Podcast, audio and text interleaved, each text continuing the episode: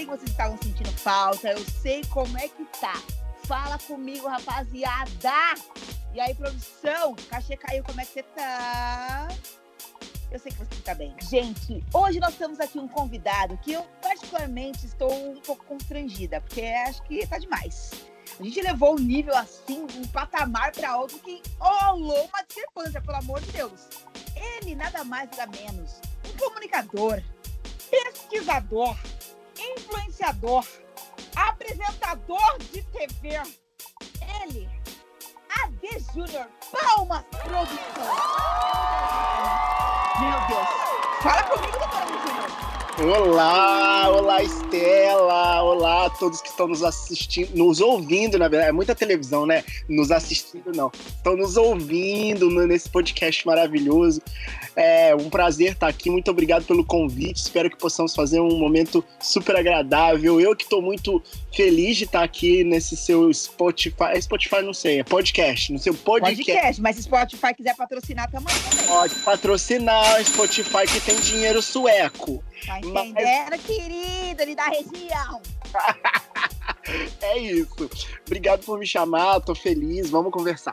Cara, quero muito, muito, muito mesmo te agradecer por estar aqui. Você é uma das grandes vozes representantes desse país e eu tenho muito orgulho de saber aonde você chegou e mais, que é aonde você pode chegar, que a gente tá ligado, né, meu irmão? Muito uhum. obrigada. Ade, conta pra gente o que você tem feito nos últimos dias. Quem, quem é o AD do último mês? Ai, gente, quem é o AD do último mês é o AD que tá trabalhando pra caramba com a Trace, o canal, né? Então, faz um mês que o Trace Brazuca entrou no ar. Para quem não sabe, é o primeiro canal é, voltado ao público afro-brasileiro e periférico é, a cabo, né? A cabo é o primeiro. E já tivemos outros canais, né? É, outro canal, mas é, o nosso é o primeiro a cabo é, e é isso, foi, eu tô mergulhado nesse trabalho, não faço mais nada. Eu vivo no fuso horário de 5 ou mais Alemanha, né? Que eu tô aqui na Europa. Então, assim, esse AD do último mês foi um AD muito reflexivo também. É, eu sou. Eu dei uma. Eu dei uma. Como é que eu vou falar? Eu, eu fui é, eu apertei um pouquinho o freio, sabe? Tava muito acelerado. Porque desde que a pandemia começou, eu só trabalhei. Eu não fiz nada. Assim, eu só trabalhei. Ainda bem pra, pra, pra. Porque muita gente perdeu o trabalho e tal. Mas, assim, por conta dos projetos que eram todos online mesmo, em televisão, é, na produção, na criação, eu acabei trabalhando mais ainda na rede social. Uhum. Imagina. Cara, sensacional. E Ade, para ser bem sincera, eu acho que você seria, sei lá, uma das melhores pessoas para resumir esse quarto episódio do meu podcast, tá ligado? Porque muitas coisas têm se levantado, muitas cobranças têm aparecido e surgiu um questionamento que tem me incomodado muito nos últimos dias e eu queria que a gente tivesse mais um plano de estratégia para poder atravessar essa problemática. Muito tem se falado sobre se ressignificar nos tempos de pandemia, sobre você se descobrir, você se, res, res, você se redescobrir, você se ressignificar, você descobrir coisas novas, uma vez que a nossa comunidade teve grande dificuldade de saber quem se é. Uma vez que a gente tem dificuldade de saber quem se é, qual é a grande problemática, o grande mimimi de se ressignificar? Eu, particularmente, acho super violento, uma vez como mulher negra, que teve que enfrentar várias, várias, vários apontamentos, tive que provar, tive que me identificar com coisas e de repente do nada, por conta de uma crise, eu ter que colocar tudo por água abaixo para poder provar um novo sistema.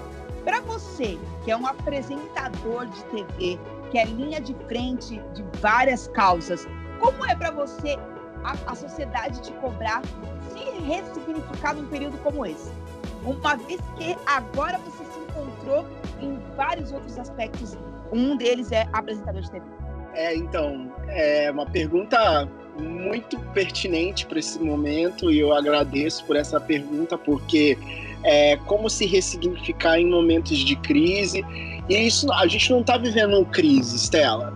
A gente não está vivendo um momento de crise. A gente está vivendo um apocalipse.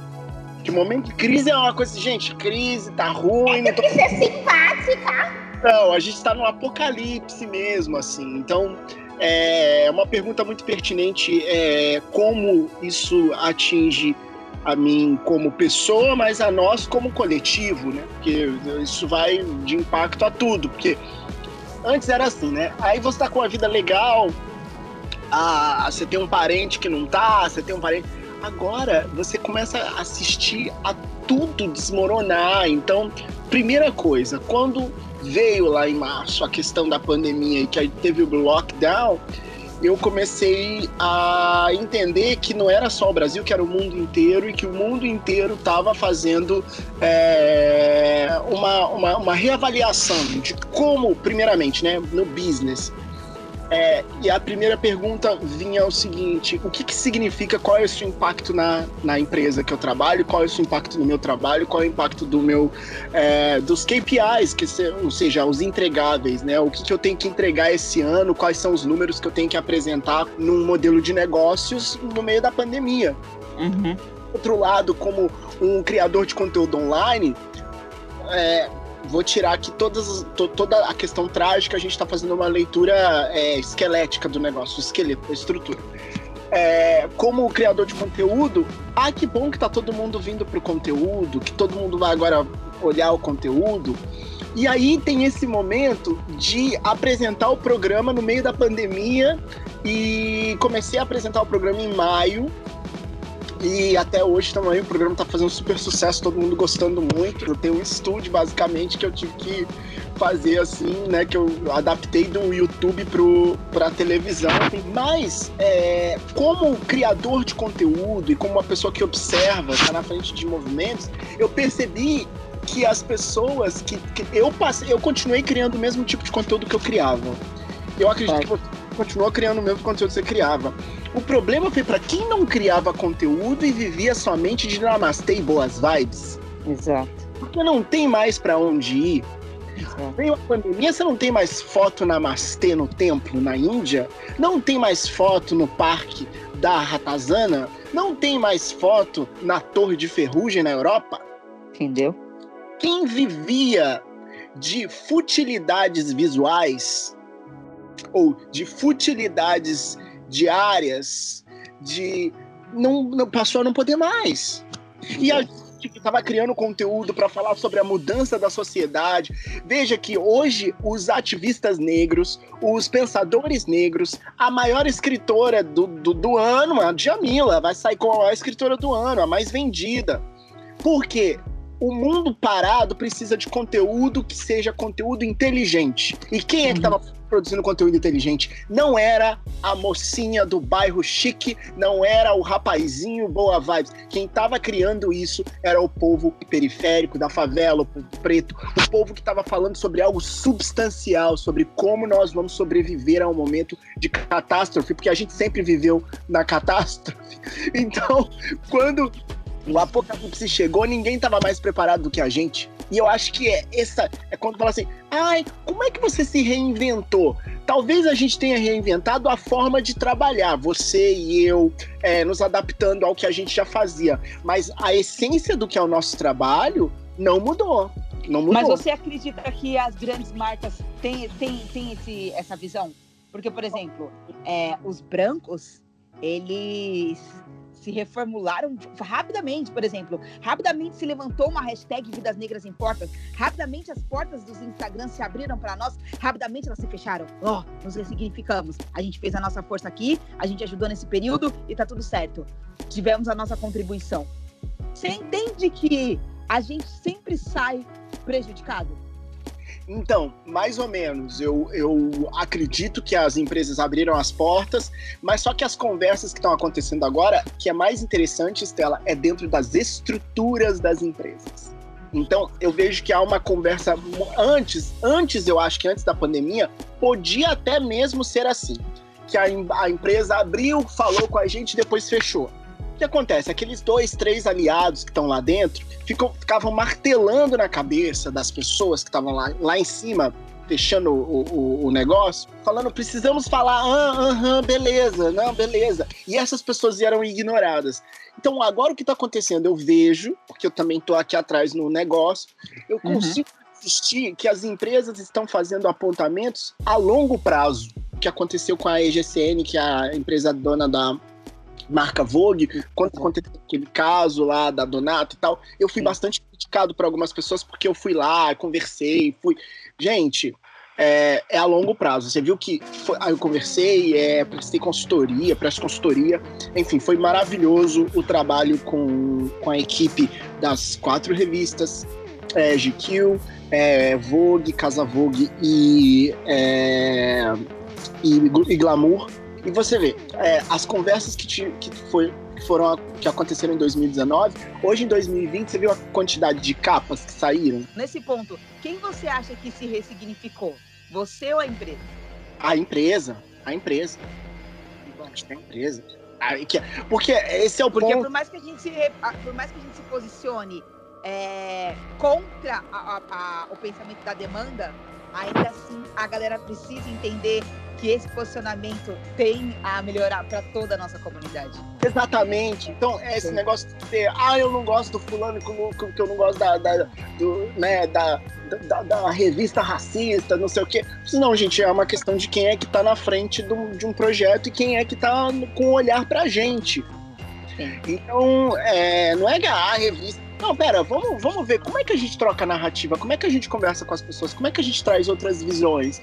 E eu trabalho muito com isso, conversando com as pessoas é, dentro dos negócios, de, de, sejam empresas ou, ou, pequenas ou grandes, ou pessoas influenciadoras ou influentes. Eu, eu tenho conversado com muitas pessoas, eu, eu venho feito esse trabalho de lobby pela causa negra e pelas causas é, do, de diversidade é, junto com outras pessoas também. Tem o pessoal do IDBR, tem a Patrícia Santos, tem muita gente que conversa aí nesse lugar.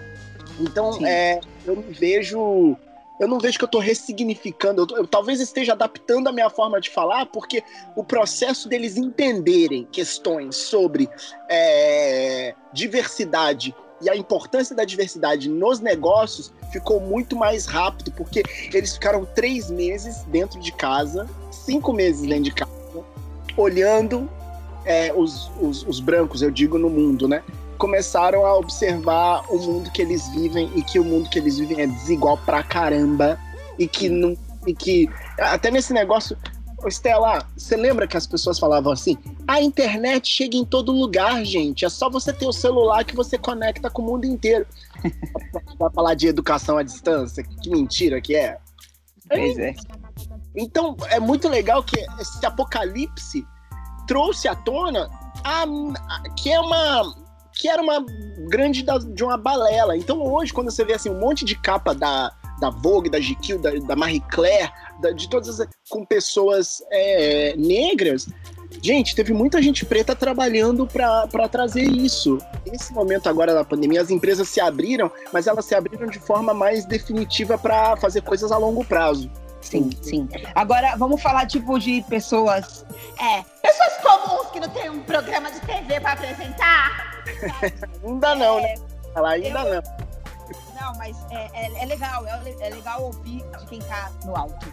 Mas trazendo para nossa comunidade num todo, é, quais são pequenos movimentos que você acha que a gente pode fazer como, como comunidade para a gente poder se movimentar, se fomentar, se acender, coisas do tipo você ter ajudado o, o, o Roger Tindó a ter batido 100k essa semana.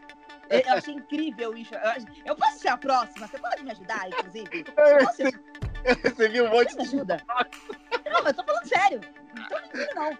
Vamos, vamos. Vamos fazer semana que vem, vamos. Ótimo. É, assim, em primeiro lugar, eu acho que você deveria fazer um quadro sobre isso, de verdade. De verdade. Eu acho que, sei lá, eu apoio, eu ajudo, eu, eu contribuo aqui do meu lado. Eu achei essa ideia sua sensacional, porque isso, AD, é dinheiro para nossa comunidade.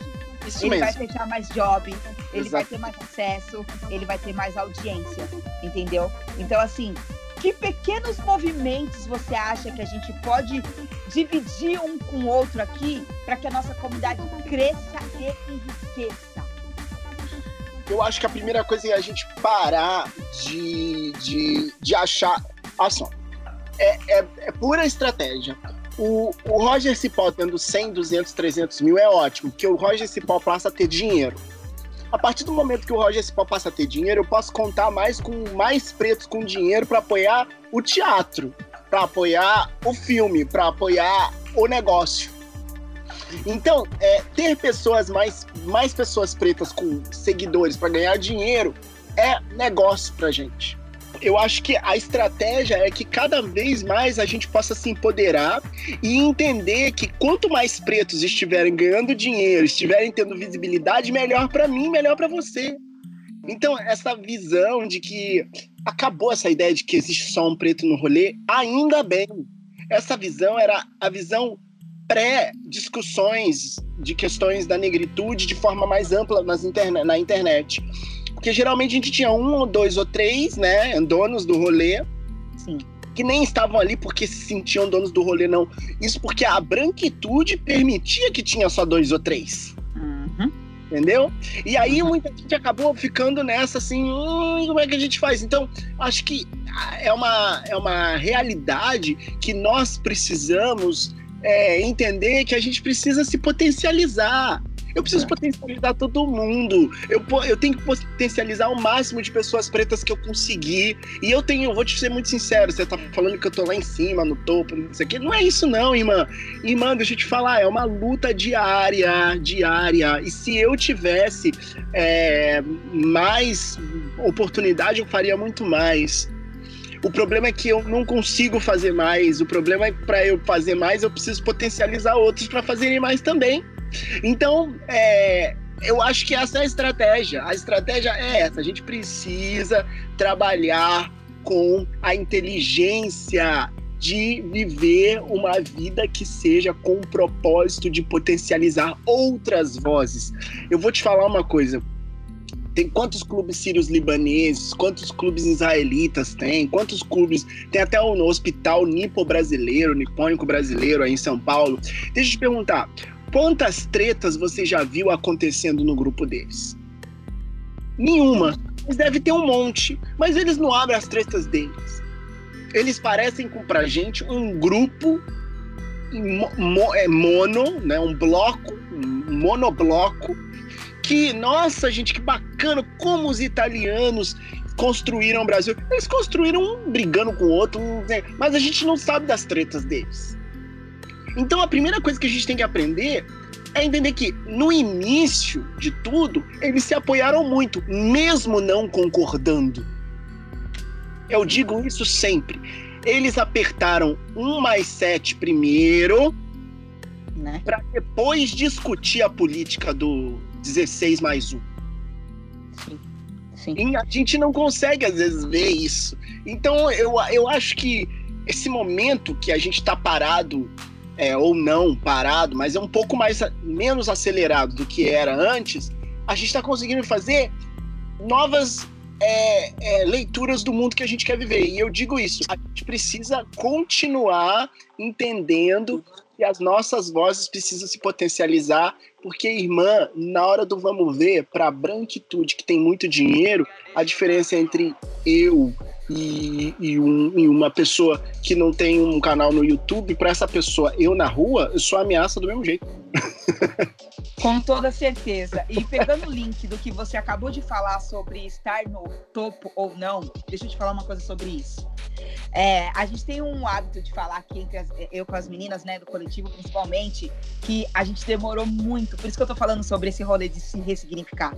Uhum. A gente demorou muito para catalogar as nossas funções. Quem é empresária hoje teve muita dificuldade de falar que é empresária. Quem é rapper teve muita dificuldade de falar que é rapper. Quem é bailarina teve muita dificuldade de falar que é bailarina. Então, se você está aonde você está, é porque a gente considera. Ah, obrigado. Porque é, é tirado da gente. Já, nós já não somos catalogados. Nós somos uma massa só. Todos nós somos uma massa só de uma função só.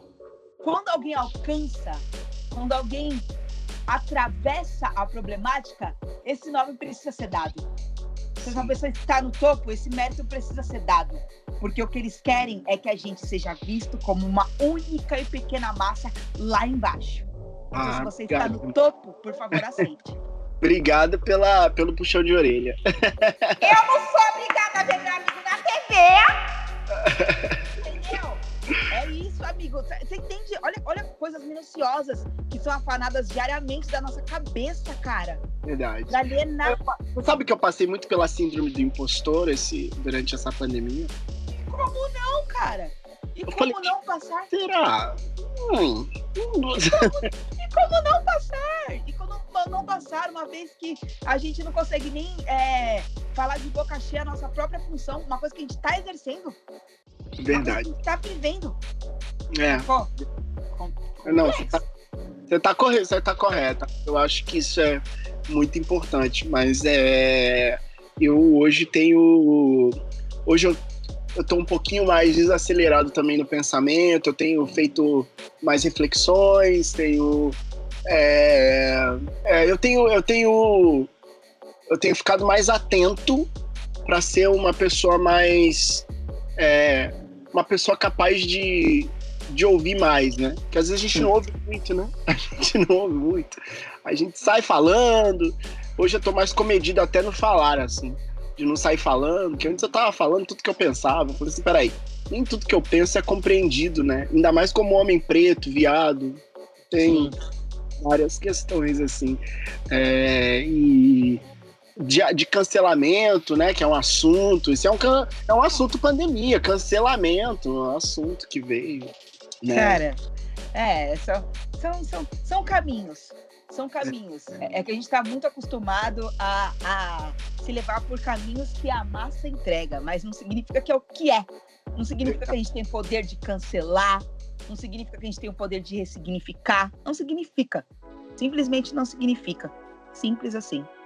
Eu queria que a gente entrasse num campo aqui para poder ajudar as pessoas que estão ouvindo agora que é sobre se redescobrir verdadeiramente sem cobrança e com alívio, sabe?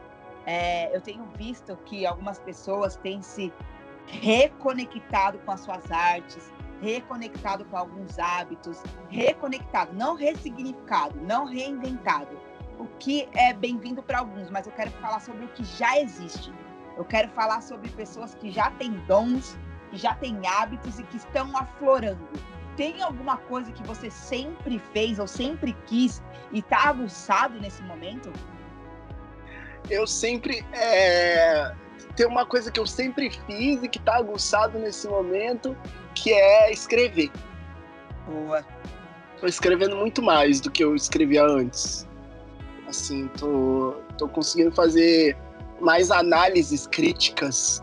É, que eu não fa eu fazia eu, eu, no ano de 2019 foi, foi muito frenético. 2019 é, 2018 começou assim a internet explodiu assim para mim. Deze final 17 começo 18 19 ficou bem grande.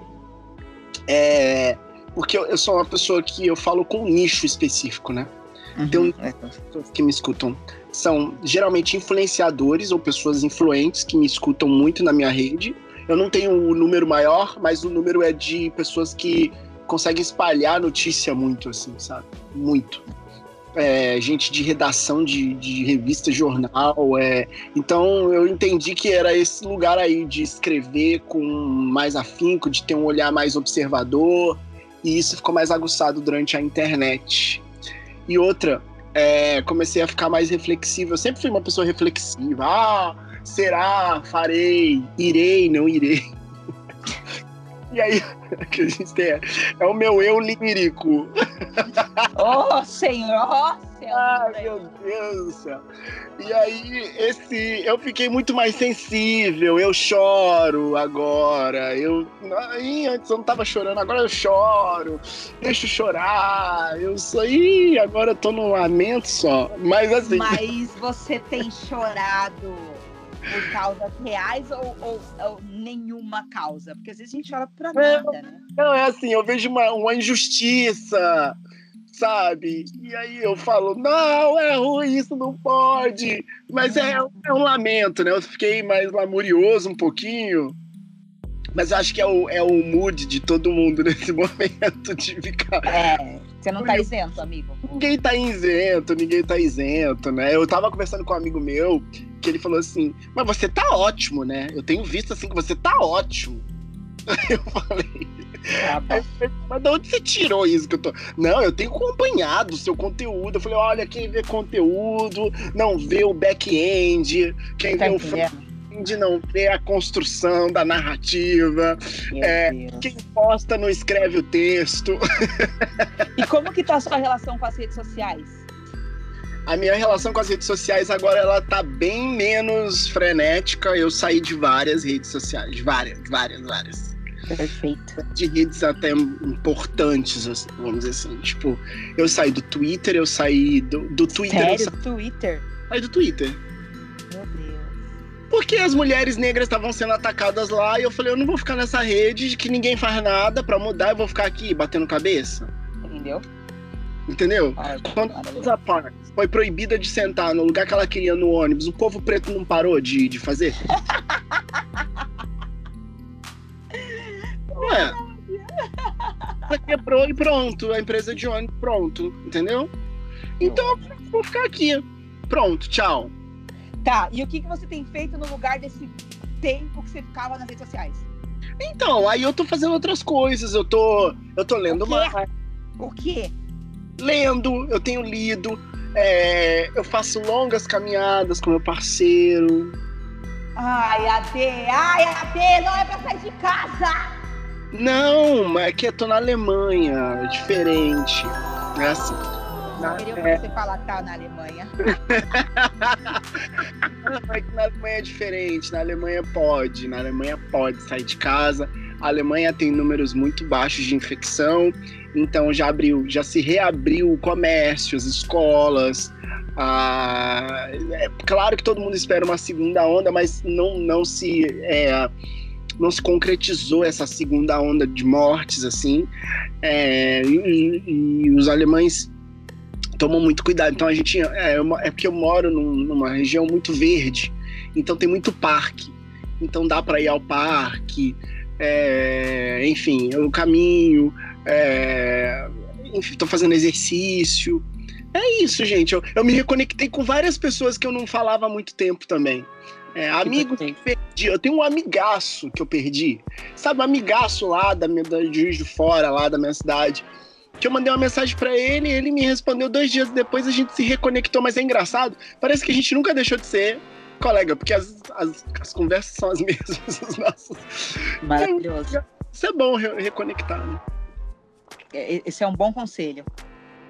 É, se reconhece com quem você acha que você perdeu, pede desculpa para quem você acha que você ofendeu, seja mais humilde para reconhecer os seus erros, é, esteja mais aberto para entender que no pós-pandemia a gente precisa construir um mundo melhor e para construir um mundo melhor a gente tem que começar de dentro para fora, né? Maravilhoso. Como que você está percebendo a humanidade com esse momento de pandemia? Está sentindo o ser humano mais humano? Não, não tô não eu tô sentindo que ele tá à flor da pele no extremo do que ele acredita. Quem é da esquerda tá muito esquerda. Quem é da direita tá muito direita. Quem é da, da, da quem é antirracista tá super se entendendo nessa pauta agora. Mais com, com mais posição, porque antes ele era super ou ela era super racista assim, com ressalvas, né? Sim. Agora já tá se posicionando, ó, é esse o ponto mesmo né? Tinha gente que tinha medo de falar, ah, vidas negras importam. Agora a pessoa já tá entendendo o rolê. A pessoa que é racista, agora ela tem convicção mesmo de que ela é racista, que ela não gosta mesmo. E é ótimo, maravilhoso, porque agora eu já sei com quem eu tô lidando. Que esse é o grande problema do Brasil. No, no, no Brasil, a gente nunca sabia com quem a gente estava lidando. Exato. E agora a gente já sabe exatamente com quem a gente está lidando. Então, é, eu encontro a humanidade na minha concepção pequena como um, entre 1,7 bilhões, de, entre 7,5 bilhões de pessoas, ou mais, não sei, já deve ter nascido um monte. É, é, eu, eu me vejo como, eu, eu enxergo a humanidade como uma humanidade que está no momento de reflexão. Não significa que ela esteja mais, é, tá, esteja melhor. Não, ela consegue refletir melhor de forma mais rápida, mas nem sempre, isso a gente vai ver a longo prazo, se as reflexões que são feitas hoje fazem apontamentos para um futuro mais equânime, para um futuro mais é, menos é, desigual, é, porque eu não tenho visto isso. Eu, eu, vejo. Quando você reflete sobre a humanidade, você acha que você tem que melhorar em quê? Eu preciso melhorar. Então, é isso que eu tô dizendo. Eu preciso melhorar em ser um melhor filho, em ser um, um, um parceiro mais atencioso. Eu sempre preciso. É, em, em ser... Ah, uma coisa importante. Eu falo muito nas redes sociais, dentro e fora, e as pessoas levam em conta as coisas que eu falo. Isso é muito legal. Mas só que uma, um perigo que a gente tem, às vezes, é querer ser o dono da pauta, né? Sim. E, e eu, eu me peguei um dia sendo o dono da pauta, menino. Hum. Ah, eu era o dono da pauta. Eu, não, peraí, não, eu é que sei, peraí. Não. Uhum. Uhum. E aí, nesse dia, eu sou muito reflexivo, já falei, né? E aí, depois que eu fiz isso, eu, eu recebi um toque, né? De um amigo. Falou assim: Cara, tá ruim. Tá mais? Tá, não tá legal isso não. E, e eu sei que você não é assim, Júnior. Você chamou de Júnior. Sei que você não é assim. Presta atenção. E aí eu falei assim, putz, olha aí, eu me peguei nesse lugar aí de querer já pulando, mas foi bom que foi bem no início do, do, do, do, do que, eu, que eu senti ali naquele momento. Não, vamos falar sobre racismo estrutural. Por quê? Aí eu falei, calma, com quem você tá falando? Descansa. eu acho que uma das coisas que a gente precisa ter mais para ter uma sociedade mais é, justa no futuro é entender que nem todo mundo está no mesmo lugar, nem todo mundo provém das mesmas ideias. Mesmo que eu seja preto, você também seja preto, as minhas experiências são completamente diferentes da sua. E a gente não, não precisa esperar que o outro seja um modelo perfeito de negritude, militância, é, diversidade ela vai ser aquilo que ela consegue fazer na capacidade dela. Eu, vou, eu tenho o meu limite, você tem o seu limite, nós temos nossos limites. E a humanidade tem o seu limite. A pandemia mostra por mais que o homem tenha ido à lua, ele está conseguindo resolver um problema básico com um vírus que a gente não conhece, que estava aqui dentro. Uhum. Então, eu acho que exatamente por saber que existem limites, a gente, eu, eu mesma que estou saindo de uma paralisia facial por não lembrar dos meus limites, por querer querer ser quem não dá para ser, querer ser a mais do que dá para ser, querer ficar acordada mais tempo do que se pode, querer falar mais do que se deve, entendeu? Por, por essas razões eu sempre vou defender você alimentar o que já existe dentro de você. Exatamente. E que ali a sua massinha, o seu cimento, a sua água vá se renovando. Mas que essa pressão maluca pra gente ser, pra gente acontecer, pra que a gente entregue, pra que isso seja cada vez menos e que a gente possa se encontrar com as águas do alívio porque é uma pressão desnecessária e todo mundo vai enlouquecer. A gente precisa aprender a parar urgente. Precisamos aprender a parar e precisamos aprender algo que eu aprendi com o professor Ivanir dos Santos Babalaú e doutor em História Comparada. Ah, Ivanir? Ele falou uma coisa que ficou no meu coração e eu gosto de repetir sempre. A gente precisa aprender que caminhar não é marchar. Caminhar é estar num processo de retomada das nossas decisões, de entender para onde a gente está indo, porque quem marcha já sabe para onde vai, quem marcha já está indo para guerra. E nesse momento que a gente deu uma parada no mundo, a gente precisa aprender a caminhar e parar de marchar. Porque na caminhada a gente vai encontrando os aliados, a gente vai encontrando os irmãos, a gente vai entendendo quem são os primos. Uhum a gente vai entendendo numa caminhada lenta que a sociedade caminha a passos lentos. E ela vai entendendo de forma é, gradual como continuar se projetando e trazendo novas visões e colocando o que uma geração acreditava que era certo de errado, colocando, mas sem cancelar a história de quem veio antes dos nossos que vieram antes, sem querer virar dono do rolê. É isso que é caminhar, não é marchar. Marchar, você, chega, você marcha, chega num lugar, destrói tudo, depois volta, né? Então, nesse momento, eu acho que a gente precisa mais. Às, às vezes a gente precisa marchar também. Mas nesse momento a gente precisa entender que a gente está caminhando. E aí, Lembrei da marcha para Jesus. Não sei porquê. Não, é, pois é, eu lembrei da marcha contra a intolerância religiosa. Amigo, esse papo tá maravilhoso, mas aqui nós encerramos com muita dor no coração. Ade, eu quero te agradecer imensamente, cara. Tudo que você toca vira ouro, meu filho. Como é que pode um negócio desse? Virou. Pelo amor de Deus. Eu só tô esperando esse ouro pra poder trocar a menina no penhor, pra eu poder fazer umas compras que eu tô precisado.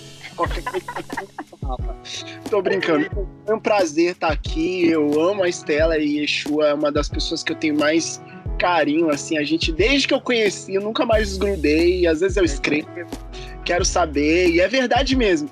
Eu acho que a Estela é uma das poucas pessoas que sabe que eu sou uma pessoa que eu não desgrudo, né? Eu continuo, assim que, que, tem gente que tem gente que é, faz amizade e depois some. Eu não, eu sempre tô aparecendo. Opa! Verdade. Aqui. Verdade. Verdade. Eu preciso aparecer na Alemanha, porque eu sou obrigada, hein, querida? Mas não pode viajar assim, a senhora não tem, a senhora não tem permissão para. Ah, agora tá podendo até, né, viajar, não tá tendo. Olha ele, que eu fico mofada aqui no Brasil cheirando o quê? Não, vem, vem, vem, E eu Não, aqui no Limpo. Tu vai, tu vai entrar na lista, que tem uma lista de pessoas querendo fugir do Brasil. E aqui em casa vai virar o próprio consulado do Brasil em Hamburgo, porque vai ter que trazer toda, todos esses refugiados que estão chegando. Olha ele, velho. Olha ele. Maravilhoso. Olha só, você tá devendo uma ação pra eu bater 100k no Instagram, tá gravado? Ah, tudo bem, a gente vai pensar essa ação aí, vamos ver quanto que tá faltando, porque tem coisa que a gente consegue, tem coisa que a gente não consegue, mas vamos fazer. Ontem foi Sabrina Fidalgo, né? Ontem Sabrina chegou nos 10 também. Maravilhoso. Eu quero dizer que toda ajuda é bem-vinda e no que você precisar. É, eu tenho tanto Instagram que eu tenho que ver se eu te sigo do meu, sabia? Eu tenho uns 5 Instagram, Ade. Ah, então é difícil, né? Sabe? Me, me, me inscreve no oficial, não no oficioso, tá? Beijo. Ade, É, a Muito, Estela não muito. segue os amigos. Aquela... nossa, eu sou péssima. Eu tenho 5 Instagram, velho. Vou te cobrar, vou te cobrar na frente. do- Tô brincando. Pode cobrar aí, rapaziada. Agora é a hora do desabafo. Quem eu não sigo é só falar que eu vou continuar não seguindo os casa. Gente, de verdade, eu tô muito feliz com esse episódio. Foi muito enriquecedor. Eu nem precisei fazer publi. Ó, que, ó, é de quem é essa publi? Eu, Estela, eu, eu- é. eu divulgo as tia que vende pão, as mulheres que vendem lenço.